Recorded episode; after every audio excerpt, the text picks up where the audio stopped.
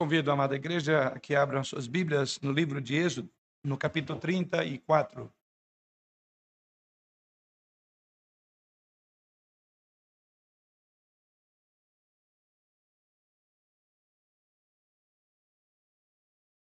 Livro de Êxodo, capítulo 34. E nós vamos ler os últimos versículos, seja o verso 29 ao verso de número 35 de Êxodo, capítulo 34. Sim, diz o Senhor por meio da sua santa, inerrante e infalível palavra. Quando desceu Moisés do monte Sinai, tendo nas mãos as duas tábuas do testemunho, sim, quando desceu do monte, não sabia Moisés que a pele do seu rosto resplandecia, depois de haver falado com ele, de Deus haver falado com ele. Olhando Arão e a todos os filhos de Israel para Moisés, eis que resplandecia a pele do seu rosto, e temeram chegasse a ele. Então Moisés o chamou. Arão e todos os príncipes da congregação tornaram a ele, e Moisés lhes falou. Depois vieram também todos os filhos de Israel, aos quais ordenou ele tudo o que o Senhor lhe falara no monte Sinai.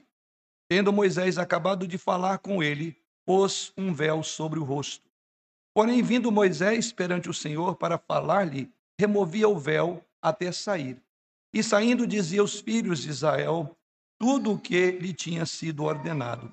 Assim, pois, viam os filhos de Israel o rosto de Moisés. Viam que a pele do seu rosto resplandecia. Porém, Moisés cobria de novo o rosto com o véu até entrar e falar com ele. Irmãos, esta é outra passagem extraordinária. Uma passagem gloriosa do livro de Êxodo, livro que estamos aí praticamente quase um ano meditando nele.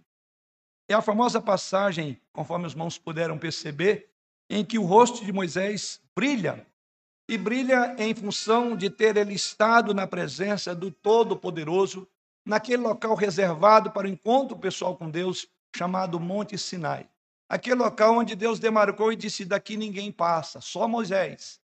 Sim, depois dessa comunhão, você pode perceber que esse texto há aqui alguns paralelos com aquela primeira vez em que o povo de Israel chegou para receber primeira, as primeiras tábuas da lei. Mas, ao mesmo tempo, há aqui várias coisas nas quais eu gostaria que nós, essa noite, concentrássemos. Por um lado, eu quero que você veja nesse texto em primeiro lugar, a exaltação de Moisés como mediador. Veremos este homem como mediador humildemente, ele vem deste encontro com Deus. A humildade de Moisés é impressionante no cenário que temos diante de nós nesse texto.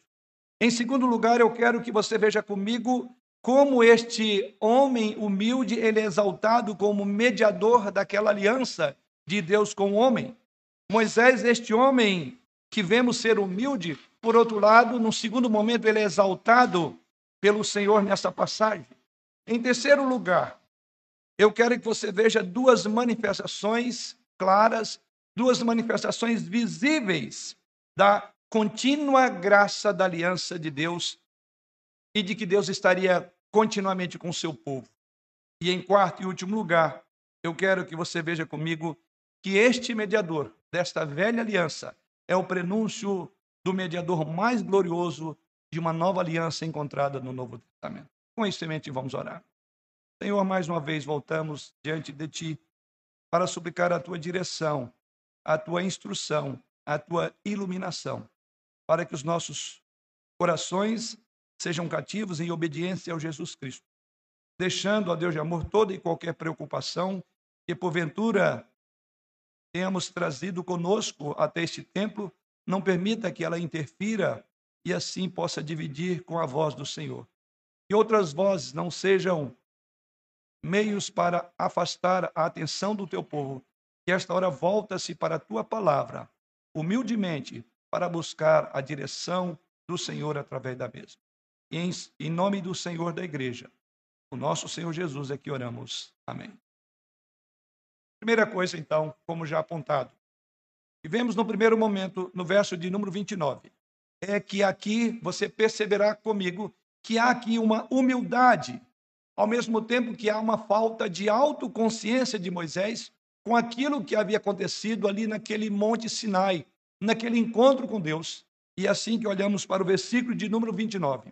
Quando desceu Moisés do Monte Sinai, tendo nas mãos as duas tábuas do testemunho, sim, quando desceu do monte, não sabia Moisés que a pele do seu rosto resplandecia depois de haver Deus falado com ele. Essa expressão é muito curiosa.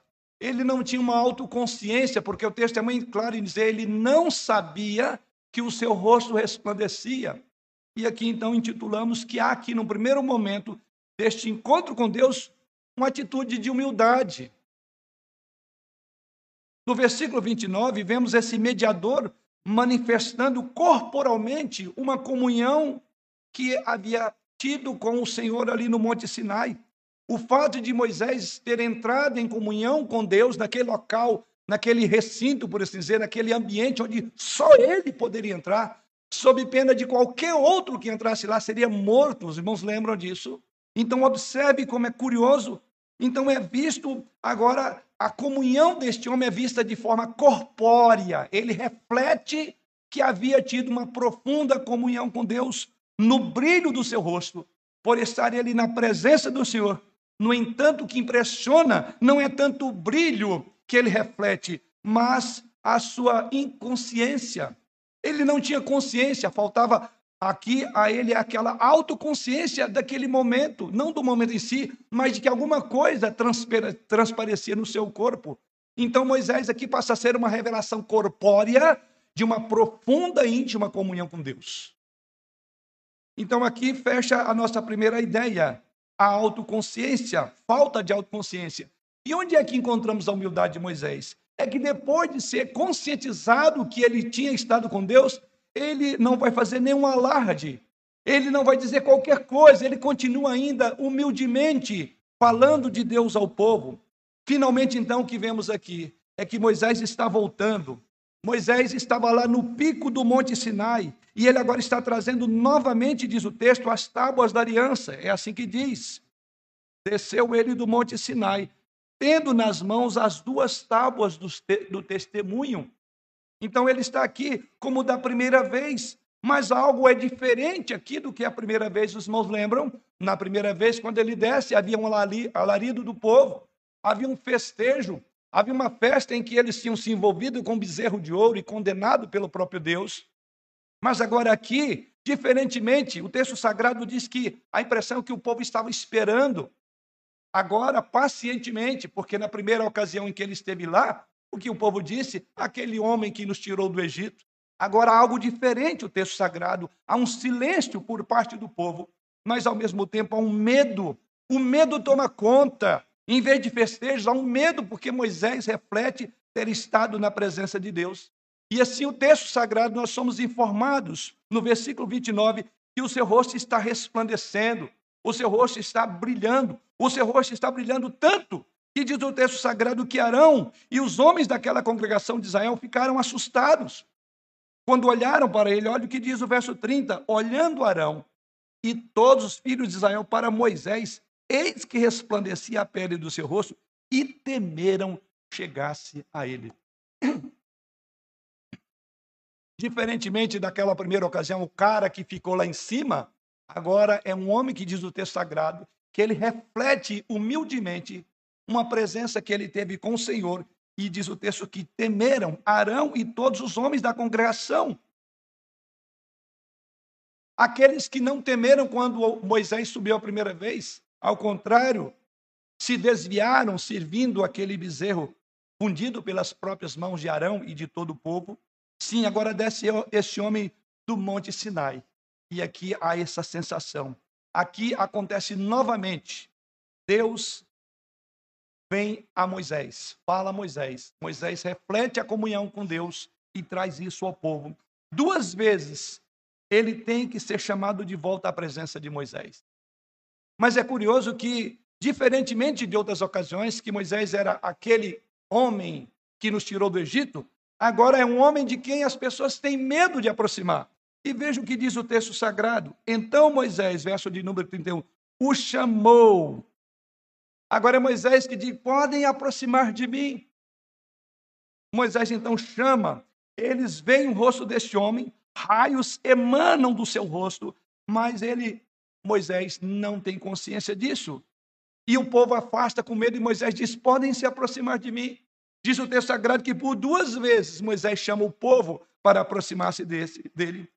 Por quê? Porque aqui há um brilho, e esse brilho não é outra coisa senão o efeito da glória de ter ele estado em comunhão com Deus. É um sinal visível, e aqui eu quero que você liga algo que já estudamos antes, no livro de Êxodo. O que vemos aqui é um sinal visível da resposta da oração de Moisés. Deixa eu dar um tempo. Você lembra o pedido de Moisés? Você lembra qual foi a oração de Moisés? O que Moisés disse? Mostre-me a tua glória.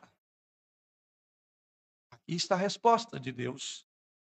O Senhor passou diante dele e mostrou-lhe pelas costas. É a narrativa do capítulo 32 e 33, particularmente. Mas Moisés tinha se comunicado com o Senhor de uma forma que ninguém mais poderia ter estado nesse nível de comunhão. Portanto, aquela glória de Deus, por assim dizer, foi revelada, ficou, por assim dizer, é, marcada, uma impressão indelével ficou no rosto Davi e no corpo de Moisés. Então, a vida de Moisés, aquela presença de Moisés, a volta de Moisés, era uma manifestação visível daquilo que ele havia pedido para ver. Quero ver a tua glória. Você consegue então entender esse mediador desta aliança? E ao conceder a Moisés esse esplendor que vemos na nossa passagem essa noite, Deus está exaltando-o de uma maneira que naquela cultura todos entenderiam. Ou seja, ao mesmo tempo que ele atendeu o pedido de Moisés, por outro lado, ele também diz para aqueles que haviam desprezado: Este é o meu mensageiro. Este é o mediador que vocês rejeitaram. Este é aquele mediador que vocês falaram, aquele homem que nos, nos tirou do Egito. Reis, naquela ocasião, afirmavam ser divinos. E reis, naquela ocasião, fizeram esse tipo de reivindicação de ter um brilho sobrenatural de Deus neles. Mas Deus revela isso não aos reis, mas Deus revela aquele que havia sido desprezado pela nação. Aqueles que lá no capítulo 32 diz: Este homem é aquele que nos tirou do Egito. Então Deus está dizendo com esta manifestação visível na presença de Deus, na vida de Moisés, Deus está dizendo: olhem, este é o meu mediador. Eu escolhi e eu o exaltei aos olhos de vocês. Entendam isso. Se não fosse por ele, vocês tinham sido mortos.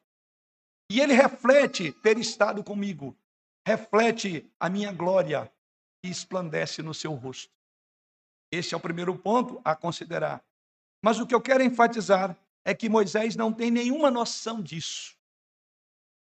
Ele está totalmente inconsciente. Isso mostra que a sua proximidade com Deus, a sua comunhão com Deus, o deixaram totalmente humilde. Eu imagino se algum de nós, se os grandes pregadores da nossa época tivessem tido uma experiência dessa e essa experiência pudesse ser vista pelos seus, pelas suas ovelhas. Por certo, estaria cheio de holofote. Esse é o homem que esteve com Deus. Revela Deus diante de nós. Não há nada disso aqui em Moisés. Humildemente, ele então apresenta-se diante do povo. Aqui está este homem Moisés, que está se comunicando com Deus, um homem humilde. Há uma grande lição nessa primeira, nesse primeiro olhar do nosso texto, ou seja, a humildade é a verdadeira grandeza espiritual. E vemos um exemplo disso aqui em Moisés. Isso, inclusive, talvez seja a maneira de justificar o que é dito sobre este homem, lá em Números capítulo 12, versículo 3. Ali é descrito Moisés como sendo um homem manso da terra. Então você quer ver a mansidão de Moisés? Você quer ver a humildade de Moisés? Basta você olhar. Ainda que transfigurando o seu semblante, mantinha-se humilde, com o pé no chão. Segunda verdade que observamos no texto estão nos versos 33, 30 a 33. E o que eu quero que você veja comigo aqui nesse texto é que a partir desta relação de Moisés com Deus, onde ele apresenta uma comunhão muito profunda, e essa comunhão ela está visível, é corpórea, Em segundo lugar, Moisés, em função disso, ele agora passa a ser temido e até mesmo exaltado. Veja comigo os versos 30 em diante. Olhando Arão, verso 30, e todos os filhos de Israel para Moisés, eis que resplandecia a pele do seu rosto, e temeram chegasse a ele. Então Moisés o chamou, Arão e todos os príncipes da congregação tornaram a ele, e Moisés lhes falou. Depois vieram também todos os filhos de Israel, os quais, ou aos quais, ordenou ele tudo o que o Senhor lhe falara no monte Sinai. Agora é um homem que vai ser obedecido, um homem que será ouvido. Se não ouviram a primeira vez, chamando de que aquele homem que nos tirou do Egito, agora ele era, por assim dizer, corporealmente, corporalmente, um homem que refletia uma intimidade profunda com Deus. E o texto sagrado é muito claro em afirmar isso que vemos. Vemos a resposta do povo àquele rosto brilhante de Moisés. Como dissemos, Moisés não tem ideia disso, mas a resposta das pessoas é bastante dramática. A resposta é de afastar-se dele. Moisés é temido ao descer da montanha. Moisés, ao mesmo tempo, é exaltado por Deus ao descer da mesma montanha. E, ao mesmo tempo, aquele povo tinha certeza do amor de Deus por eles, por causa da manifestação do rosto de Moisés. Quero que você olhe isso aqui. Ao mesmo tempo em que eles respeitam ele, como mediador, eles também creem que de fato Deus os amava. É importante você lembrar disso. A reação de, do, de está no versículo de número 30. A reação desse rosto que brilha de Moisés é precisamente a reação deles à manifestação da voz de Deus quando eles ouviram voz, no Monte Sinai. Os irmãos lembram na primeira entrega das tábuas, quando eles ouviram o monte que fumegava, que tremia, trovões, raios, relâmpagos, o que, que eles fizeram? Correram de medo. Veja que a reação, e aliás o termo usado aqui na nossa língua, é o mesmo usado lá. Lá eles tinham medo de aproximar de Deus. Você consegue entender um paralelo? Deus que simbolicamente estava ali, naquela coluna que desceu sobre o monte Sinai, agora ele não está assim, mas através de Moisés eles temem e tremem por saber que ali Deus se revelava através do seu profeta através do seu mediador, que era o próprio Moisés. Eles estavam com medo de se aproximar, não mais de um monte, não de algo inanimado com uma nuvem, como na primeira entrega do, do Decálogo, mas eles estão com medo de aproximar de um homem chamado Moisés. Eles têm que ser chamados de volta pelo próprio Moisés, porque a princípio eles fogem de Moisés, eles estão morrendo de medo. Eles então correm de Moisés. Ou seja, o método de segurança de Deus muitas vezes pode ser assustador. O método de segurança de Deus era aproxime de Moisés. A razão pela qual Deus está fazendo isso aqui, irmãos, é para garantir aos filhos de Israel. Eles tinham um motivo para temer o julgamento de Deus. Esse medo que eles tiveram de Moisés tinha toda uma lógica. Os irmãos lembram o que Deus disse que faria com esse povo? Moisés, sai da minha frente que eu vou destruir esse povo. Vou pelos teus próprios lombos manter a minha aliança, mas eu vou destruir o povo. E os irmãos então sabem que esses homens estavam vivos por causa de Moisés. Então, de fato, todos nós temos motivos para temer quando aproximamos não do Monte Sinai, quando nos aproximamos de Deus, porque nós merecemos a justa ira de Deus. Assim é a reação deste povo quando aproxima de Moisés e o brilho do rosto de Moisés tinha um indicativo de que Deus estava muito próximo ali.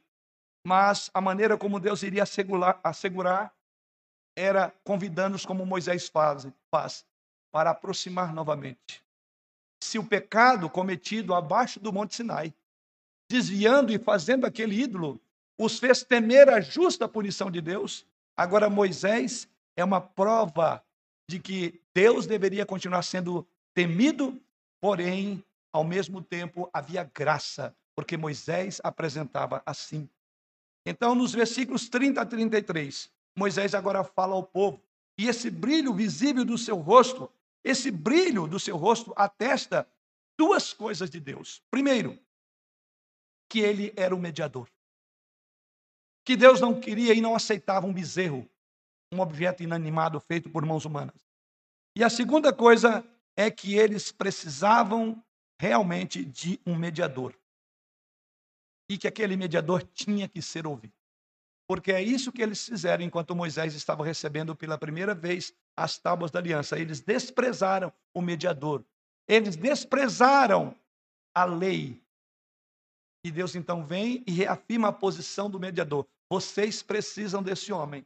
Vocês precisam ouvir esse homem.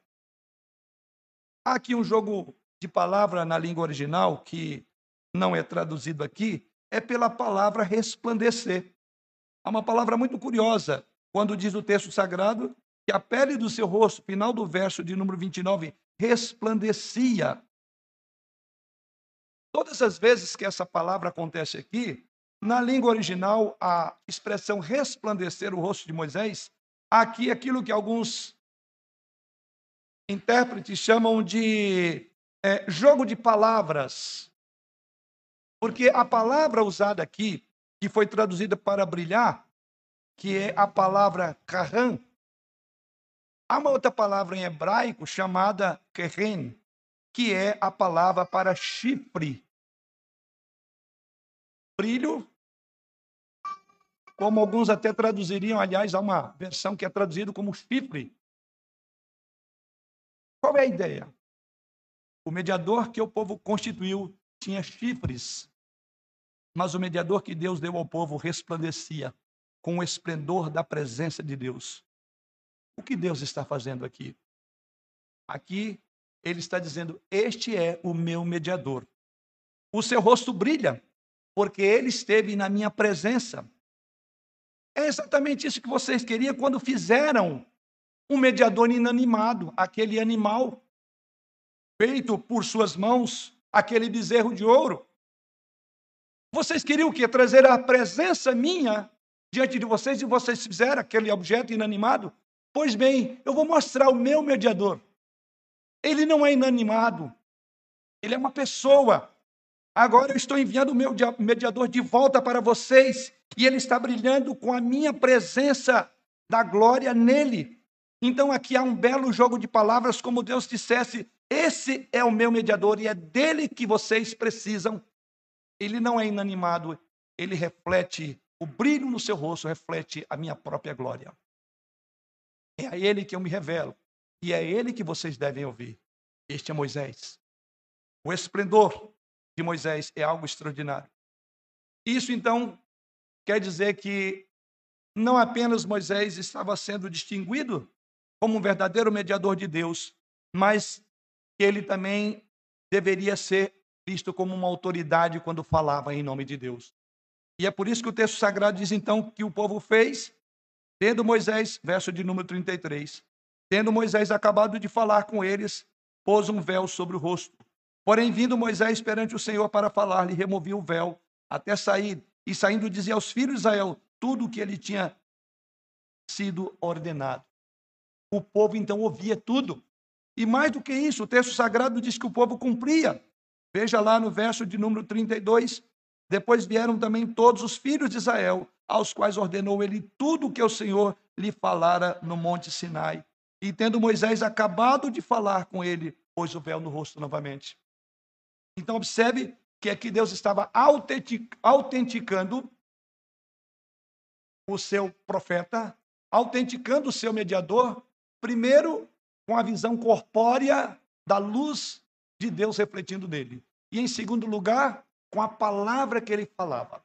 Era a autoridade máxima. Eles deveriam ouvir o decálogo, o que não ouviram na primeira vez, porque desviaram do Senhor, quebrando todos os mandamentos, quando fizeram aquele bezerro de ouro. Então, o esplendor de Moisés serve para atestar a autoridade dele falar em nome de Deus, a palavra de Deus, e os versos 30 e 31 é isso que diz. E o povo então ouviu. E o povo atentamente entendeu que Deus é quem falava. E é mais curioso que o texto diz ainda nos versos 31 e 32 que os governantes da congregação, diz aí, todos os filhos de Israel vieram à presença. Aqui é como que Moisés dissesse: todos se aproximaram de mim quando eu falei as palavras de Deus. Todo o povo de Deus precisa ouvir a palavra de Deus. Portanto, a resposta do povo de Moisés é exatamente esta: ouvir que há um mediador entre Deus e aquele povo, e esse mediador não poderia ser esculpido, forjado e maquinado por imaginação humana, mas ele era aquele que deveria estar com Deus numa comunhão profunda. E então não é algo maravilhoso, não é algo belo ver isto aqui, que Moisés, aquele Moisés que lá no capítulo 32 é caluniado, seja agora exaltado por Deus, tanto numa manifestação visível, como também em palavras que ele dava ao povo em nome de Deus. Isso faz nos lembrar que Deus fala através de Samuel, lá em 1 Samuel, capítulo 2, versículo 30, quando o Senhor diz: Os que me honram, eu honrarei. Isso também faz nos lembrar o que diz Tiago, capítulo 4, versículo 10. Humilhai-vos na presença do Senhor e ele vos exaltará. Isso está acontecendo com este homem. Bem, Moisés, então, é o fiel mediador de Deus. Ele está habitando na presença do Senhor. Um homem humilde, mas o Senhor o exalta e o exalta na frente do povo. As pessoas não poderão atropelar como fizeram antes. Eles terão que respeitar, porque ali havia um mediador daquela aliança. E há um propósito tríplice nesse brilho do rosto de Moisés. Qual é o propósito tríplice que Deus tem nesse brilho do rosto? Primeiro, com isso Deus estaria exaltando o mediador aos olhos daquele povo.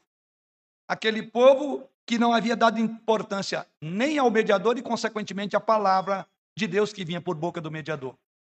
Não respeitaram tanto que, quando Moisés recebia as tábuas da lei, que condenavam, inclusive, fazer outros deuses, não terás outros deuses diante de mim, o que o povo estava fazendo? Outros deuses diante do Senhor. Então, quando Deus faz isso, primeiramente era exaltar e engrandecer a importância do mediador. Em segundo lugar, fala da importância da palavra de Deus. A palavra de Deus precisa ser ouvida, crida e praticada, sob pena de ser julgado pela própria palavra de Deus. Moisés é então um representante singular nesta relação. Depois que o tabernáculo foi construído, olhando agora para esta presença de Deus, Moisés, então, aqui alguém diz que ele é como um representante singular no fato de Deus habitar com o seu povo. Por outro lado, esta presença de Moisés, com essa luz, é ao mesmo tempo uma maneira de mostrar que assim Deus habitaria para sempre com o seu povo. Por quê? Sabemos à luz do próprio texto de Êxodo, e um pouco mais lá frente, os irmãos verão que depois Deus vem e forma o tabernáculo construído. E o tabernáculo, depois de construído e acabado, que ficava ali no centro de Israel, a chamada glória de Shekinah desceria e o encheria. Agora ela vai brilhar.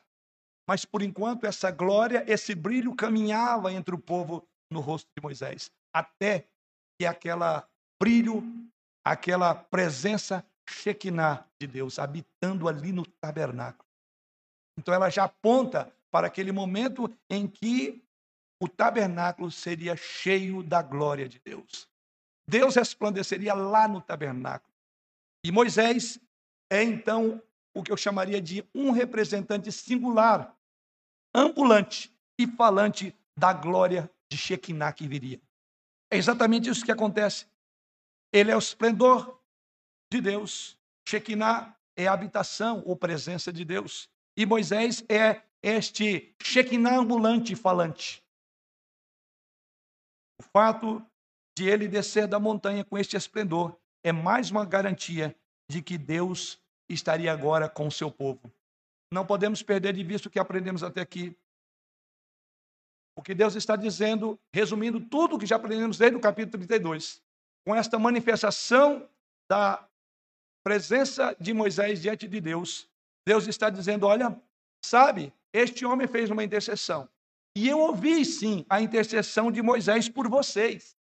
E não apenas não vou destruí-lo, porque ele havia dito isso. E Moisés pediu para não destruir. E não apenas eu não vou continuar a minha promessa de aliança para vocês, mas eu estarei com vocês, embora vocês não mereçam. Vou fazer isso porque o meu mediador intercede por vocês. Então aqui esta mensagem estava sendo passada para aqueles israelitas ali no deserto. Eles entenderam que era favor gracioso de Deus. O brilho grandioso emitido pelo rosto desse homem, de Moisés, é o resplendor da presença divina. Esse brilho, então, servia ao propósito de reafirmar e legitimar o papel do profeta como mediador incomparável diante de Deus. O único mediador estabelecido por Deus. E, ao mesmo tempo, mostrava que o favor divino voltava para o povo. Lembra o que Deus disse? Vocês vão, mas eu não vou com vocês. Agora, a presença de Deus é garantida no brilho da face de Moisés.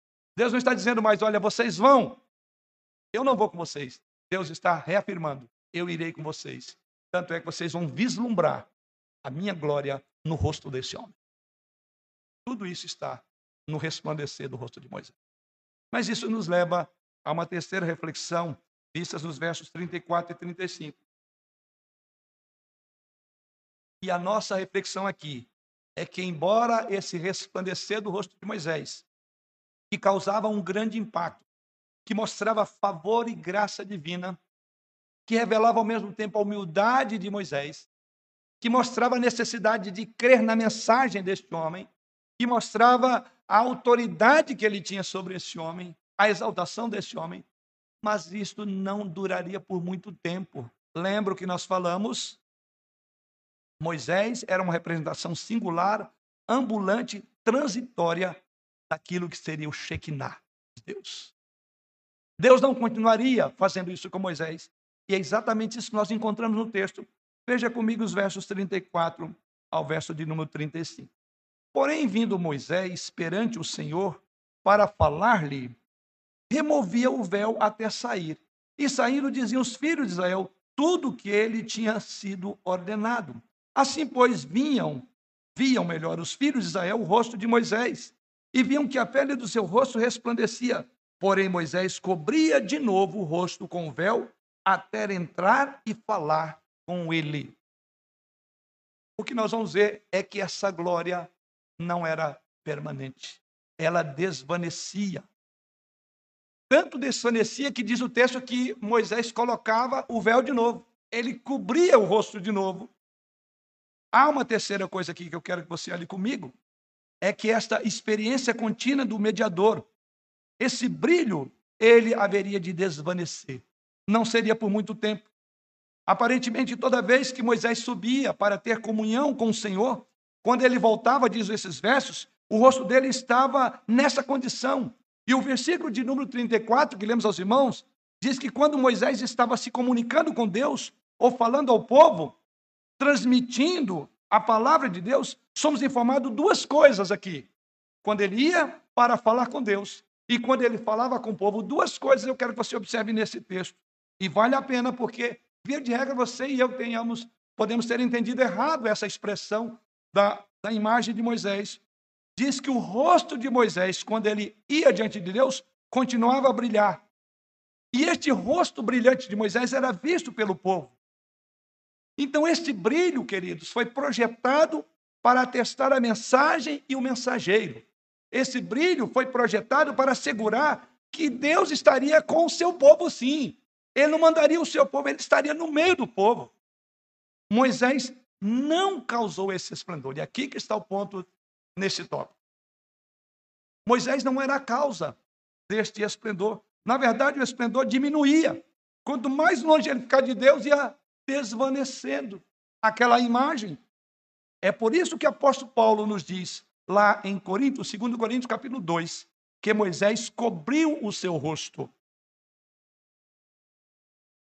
E aqui vale uma observação, preste atenção comigo no texto. Você talvez pode pensar, nas muitas vezes que leu esse texto, que a razão pela qual Moisés cobriu o seu rosto é para não assustar as pessoas porque somos informados que essas pessoas ficavam assustadas com o brilho e fugiam. Mas note, não é isso que o texto ensina. Moisés não cobria o rosto para que as pessoas não tivessem medo de aproximar-se dele. Note, sempre que Moisés voltava do Sinai para falar ao povo, ele não cobria o rosto. É o contrário, o texto diz. Ele só cobriu o seu rosto depois de falar do povo, até encontrar de novo com Deus. Sim, queridos, é exatamente isso que Paulo diz ali em 2 Coríntios, capítulo 2. O apóstolo Paulo diz que a razão por que Moisés cobriu o rosto era para que as pessoas não viesse, vissem esse esplendor desaparecer e então começassem a duvidar, a descreditar. Porque o propósito era acreditar Moisés. E Paulo diz ali, cobrir o rosto, é para que as pessoas não percebessem que aquela iluminação toda não vinha dele. Era alguma coisa que perderia, ele tinha que voltar imediatamente para o Monte Sinai. E ali com Deus, então veja, Moisés, por assim dizer, está de cara limpa diante de Deus, e Moisés está de cara limpa diante do povo. Mas só há um momento em que Moisés coloca este véu. É quando ele terminava de falar, porque o seu rosto imediatamente já ia desvanecendo. O brilho desvanecia quando completava a palavra de Deus. Isso está aí no nosso texto. Mas eu quero agora que você faça um transporte de ideia com um texto que eu já citei. E esse texto eu vou concluir a mensagem essa noite, que é 2 Coríntios capítulo 2, mas não precisa abrir ele por enquanto. Agora eu quero que fique bem claro que o brilho que Moisés, o brilho de Moisés é aqui claramente o prenunciar da transfiguração de Jesus Cristo. Lembra que nós falamos que esse é um evangelho do Antigo Testamento.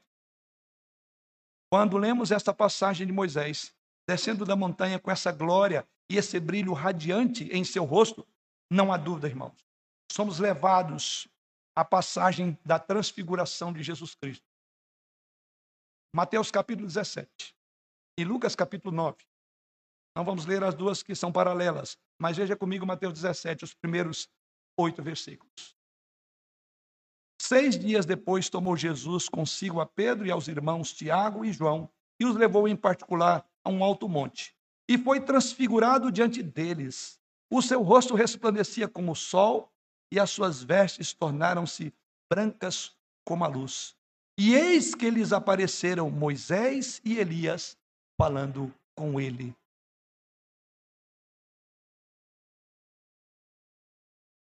Você entende por que eu fiz essa afirmação? Esse texto que estamos estudando, como vários outros, aponta de novo para algo muito maior a transfiguração de Moisés é um prenúncio, ela aponta para alguém que seria transfigurado diante dos olhos dos discípulos. Isto é mais interessante, porque quando a glória transfigurada de Jesus se dá também no monte, quando ela é mostrada, observe no que li aí o texto, quem é que está lá com ele? Moisés. É Moisés que está aí. A glória mediadora de Moisés é claramente algo que prenuncia Jesus, irmãos. Esse é todo o tema. E aí nós vamos para a nossa segunda passagem, de 2 Coríntios, capítulo 3. Essa passagem do Antigo Testamento aqui, então, está apontando para a transfiguração de Jesus Cristo. Observe que essa passagem forneceu pano de fundo para um dos principais comentários de Paulo sobre o nosso privilégio de crentes, vivendo agora na nova aliança em comparação com aquela velha aliança, Paulo vai pegar esse texto e Paulo vai interpretar esse texto para nós. A glória desvanecente de Moisés, que tinha que ser escondida, para que não percebesse que ia desvanecer o brilho de ter estado na presença de Deus. Quando ele estava com Deus, falando com Deus ao povo, aquela glória brilhava. Quando ele não estava, no entanto, ele se cobria e o brilho se dissipava. Mas diz que há alguém que o brilho não se desvanecerá. E ele chama Jesus Cristo. É para ele que nós olhamos. Paulo pega exatamente esse pensamento. À medida que ele olha para o texto de Êxodo. Então vamos ver como que Paulo interpretou esse texto. Abra comigo o texto já citado, Segunda carta de Paulo aos Coríntios, no capítulo 3.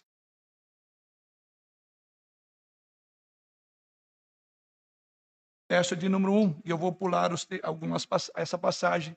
2 Coríntios 3, versículo 1, ele diz: Começamos, porventura, outra vez a recordar-nos a nós mesmos? Ou temos necessidade, como alguns, de cartas de recomendação para vós outros ou de vós? Verso de número 7. E se o mistério da morte, gravado com letras em pedras, se revelou de glória a ponto de os filhos de Israel não poderem fitar a face de Moisés por causa da glória do seu rosto, ainda que desvanecente, como não será de maior glória o mistério do Espírito? Porque se o mistério ou ministério da condenação foi glória, em muito maior proporção será glorioso o mistério, o ministério da justiça. Porquanto, na verdade, o que outrora foi glorificado nesse respeito já não resplandece diante da atual sobre excelente glória. Porque se o que se desvanecia teve sua glória, muito mais glória tem o que é permanente. Tendo, pois, tal esperança, servimos-nos de muita ousadia ao falar, e não somos como Moisés, que punha véu sobre a face, para que os filhos de Israel não atentassem na terminação do que se desvanecia. Mas os sentidos deles se embotaram, pois até o dia de hoje, quando fazem a leitura da antiga aliança, o mesmo véu permanece, não lhe sendo revelado que em Cristo é removido. Mas até hoje, quando é lido Moisés, o véu está posto sobre o coração deles. Quando, porém, algum deles se converte ao Senhor, o véu lhe é tirado. Ora, o Senhor é o Espírito, e onde está o Espírito do Senhor, aí há liberdade. E todos nós, com o rosto desvendados, contemplamos, contemplando como por espelho a glória do Senhor, somos transformados de glória em glória na sua própria imagem, como pelo Espírito. Que passagem extraordinária. Como que Paulo olha para o texto que nós estamos meditando essa noite e o que Paulo trata aqui. Irmãos, o argumento de Paulo nesses versículos que lê aos irmãos é baseado em uma premissa muito importante. Ou seja, qual é a grande premissa que Paulo está defendendo nesse texto? A glória da nova aliança em Cristo supera a da antiga aliança, vista no Decálogo, pois a nova aliança é superior à antiga aliança. Lembra que Jesus Cristo disse? Eu não vim para revogar, eu cumpri, suplementou ela. Então ela é maior, porque ela já foi cumprida.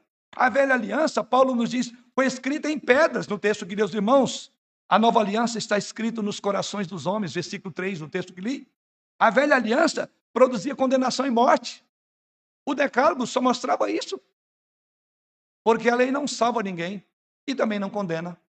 Ela é o aio, é o pai da Gogos, que diz o apóstolo. Ela é o pedagogo, ela nos mostra o nosso pecado.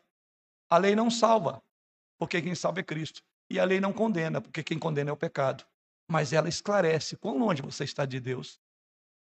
E o que Paulo está dizendo é que aquela velha aliança foi escrita em pedras. A nova aliança é escrita nos corações. Porque quem a escreve, ele diz aqui que é o Senhor, e ele diz aí, é o Espírito Santo que escreve para você no seu coração. A velha aliança produzia condenação e morte. Por isso que o povo tinha medo. Aproximar de Deus em santidade é medo. A nova aliança produz o que Paulo chama de justiça. Porque nele fomos feitos justiça de Deus, por Jesus Cristo.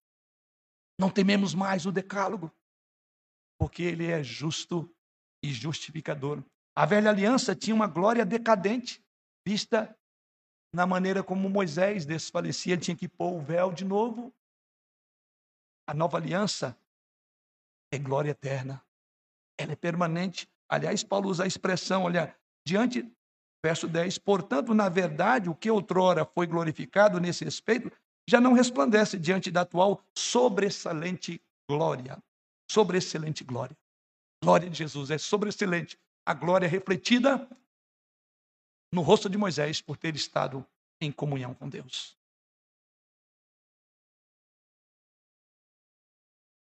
A velha aliança foi refletida na face de Moisés. A nova aliança é refletida na face de Jesus. Isso me remete então à nossa última observação. Em quarto e último lugar, a glória de Jesus, transfigurado, nunca desaparecerá. Ao contrário, ela será revelada mais e mais, de glória em glória. E essa divisão, como eu estou fazendo um sermão expositivo, ela não está no texto, mas é o modo como Paulo olha para ela. Então vamos voltar para o mesmo texto que estamos aí. E agora eu quero concluir com os textos do próprio Paulo aos Coríntios. Agora, o que Paulo está dizendo nessa passagem, irmãos. E esta é a quarta coisa que eu quero que você veja comigo essa noite. É que a glória daquela velha aliança e seu mediador não pode se igualar à glória da nova aliança e seu mediador, que é Jesus Cristo. Porque Paulo faz uma comparação entre essas duas alianças, a velha e a nova. A glória transfigurada de Jesus, diz Paulo no nosso texto, nunca desvanecerá, nunca desaparecerá, mas será ainda revelada com maior glória. Quando Jesus veio, a sua glória estava oculta na carne, não é isto? Pense como um de nós, de carne e osso, a glória do unigênito do Pai ficou, por assim dizer, num véu. O corpo de Jesus Cristo foi o véu que cobria a glória de Deus nele. E é por isso que alguns olhavam para ele, diziam que ele era um qualquer, não enxergavam. E ele fez isso por você e por mim. A glória de Jesus ficou oculta em sua carne. Mas ninguém podia negar que ali estava Deus. Mas um Deus em humildade. Sim, a glória transfigurada de Jesus nunca mais desaparecerá, mas ela será revelada.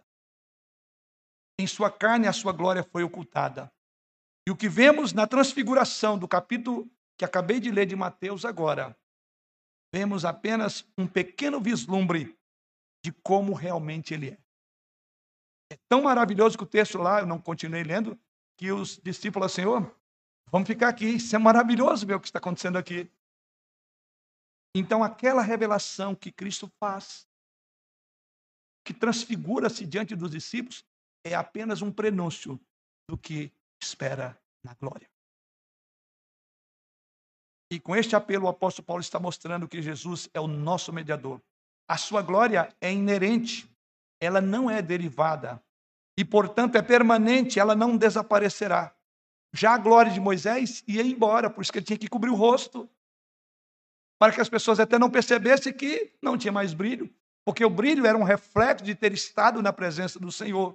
Moisés foi um grande Moisés, um mediador. Moisés foi um instrumento de Deus. Sem Moisés, Israel certamente não existiria. Sem Moisés, nada mais aconteceria na história dos tratos de Deus com o povo de Israel.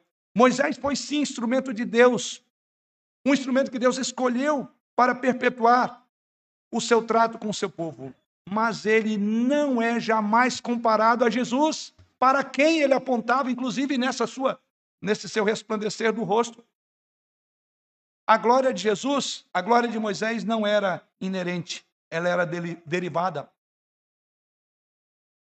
A glória de Moisés eram vestígios restantes de ter estado com Deus. Mas a glória de Jesus não. Nele está toda a glória de Deus, não é isso que diz Paulo, que diz o apóstolo João, ali na abertura do seu evangelho, quando ele diz lá, e ele veio cheio de graça e de verdade. E vimos a sua glória, João 1,14. Glória como do unigênito do Pai. Uma glória coberta por uma carne, como um de nós. Mas João diz: vimos a glória em humildade. Vimos a glória resplandecente de Deus na pessoa bendita de Jesus de Nazaré. A glória de Jesus é inerente, é permanente, ela não é temporária. E é isso que Paulo está fazendo a comparação entre Jesus e o resplandecer do rosto de Moisés no Antigo Testamento. Paulo está nos dizendo que Moisés nos aponta para Cristo, irmão. É Paulo que está olhando para o texto e isto é palavra inspirada, então temos garantia de dizer, ele está dizendo isto. É disso que ele está falando em 2 Coríntios capítulo 3. Ele está falando sobre pessoas que amam a lei de Moisés, mas não veem Cristo na lei de Moisés. Aí é o contexto. Essas pessoas falam da, da lei de Moisés, mas não amam Cristo e nem veem Cristo na lei de Moisés. Esse era o problema desses judaizantes. Ele está dizendo que até que aquela pessoa veja Cristo, o véu permanecerá sobre os olhos dela. Mas quando você olha para o Cristo, o véu é levantado. É isso que Paulo está dizendo. É isso que essas pessoas não conseguiam enxergar Cristo. Eles não conseguiam enxergar que a lei apontava para Cristo como solução, como cumprimento. Então eles tinham os olhos ainda encobertos com o véu da ignorância. É assim que você vê Cristo nessa passagem.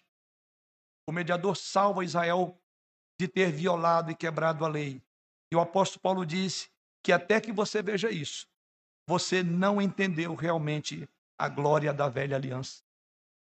Você realmente não entendeu a glória do evangelho. Até que você veja isso, você realmente não apreciou a glória em Cristo Jesus. Portanto, o apóstolo Paulo diz que você precisa de estudar Êxodo capítulo 24, Êxodo capítulo 34. Então, aquele em quem você vai pensar em Êxodo 34 é em Jesus, porque é para ele que Moisés aponta.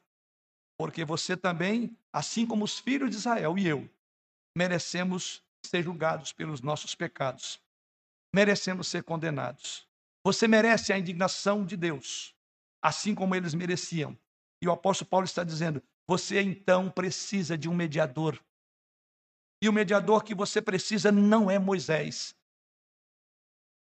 O mediador de que você precisa é Jesus Cristo, porque a sua glória é imortal e ela é eterna. Ao contrário de Moisés, Jesus morreu por você. E é isso que aprendemos quando olhamos para Êxodo 34, na perspectiva de 2 Coríntios capítulo 3. Vemos a exaltação de um humilde mediador. Jesus foi um humilde mediador, mas foi exaltado a glória de Deus Pai. Temos Deus testemunhar a mensagem do mensageiro e vemos um belo apontamento para o verdadeiro mediador, Jesus Cristo. Você e eu somos convidados a aproximar dele com um sincero coração e olhar para o brilho não na face de Moisés, mas o brilho que a face de Moisés apontava para o brilho de Jesus Cristo, o mediador da nova aliança, que cumpriu a velha aliança. Para concluir,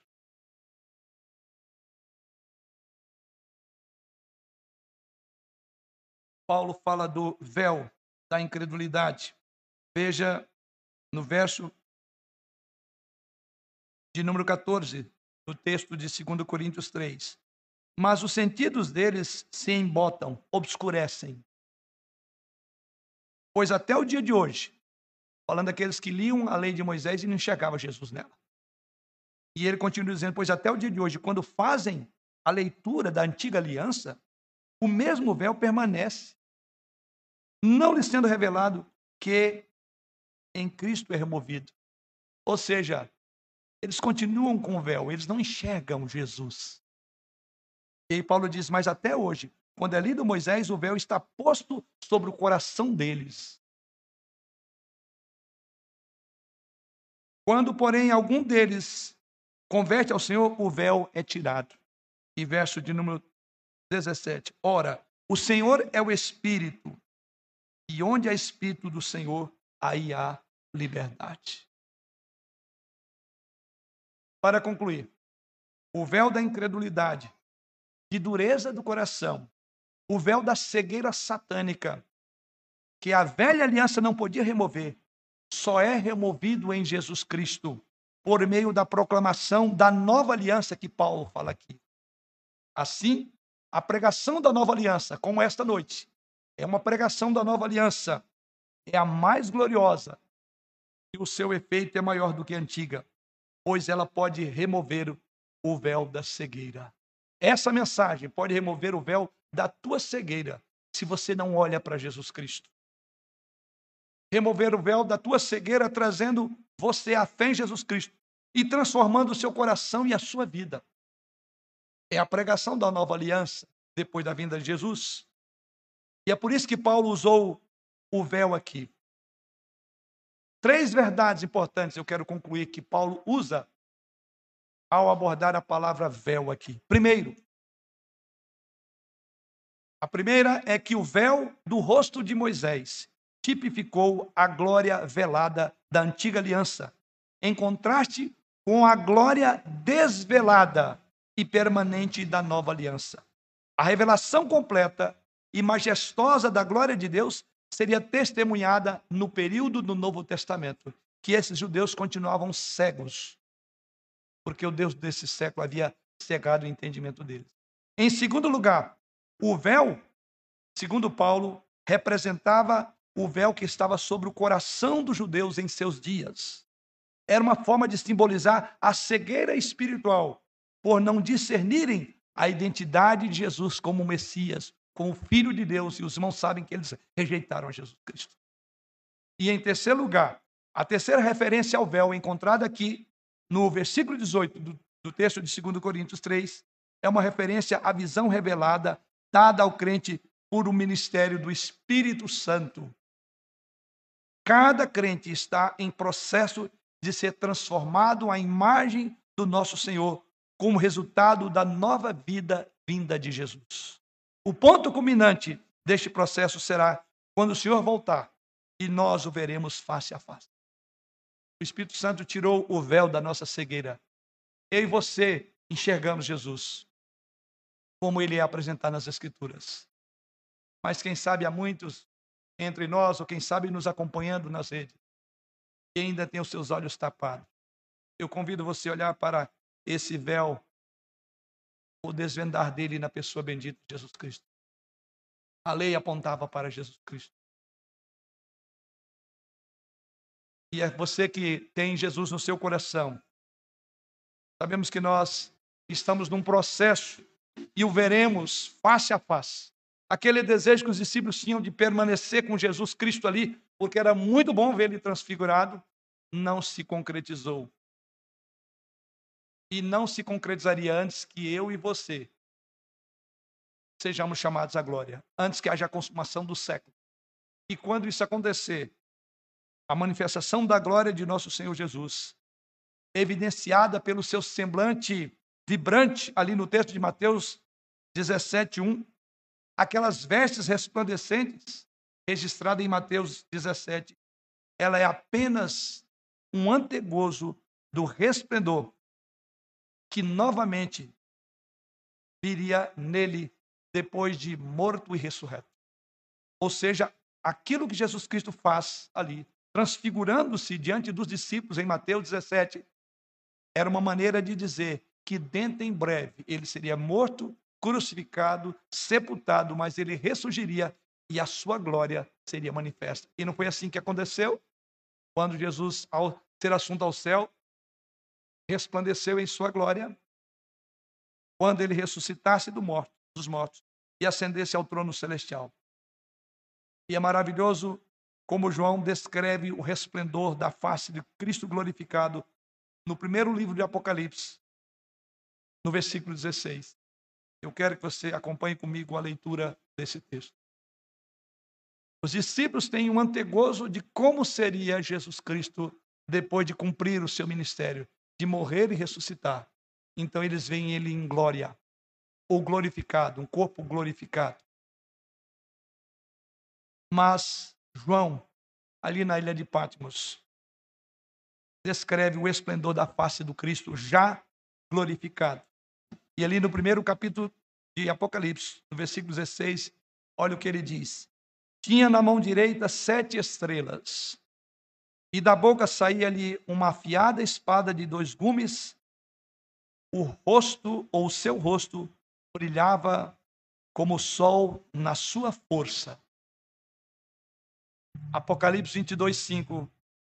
Não é de admirar, então, que o céu não precise de outra luz, senão daquela que resplandece na face de Jesus.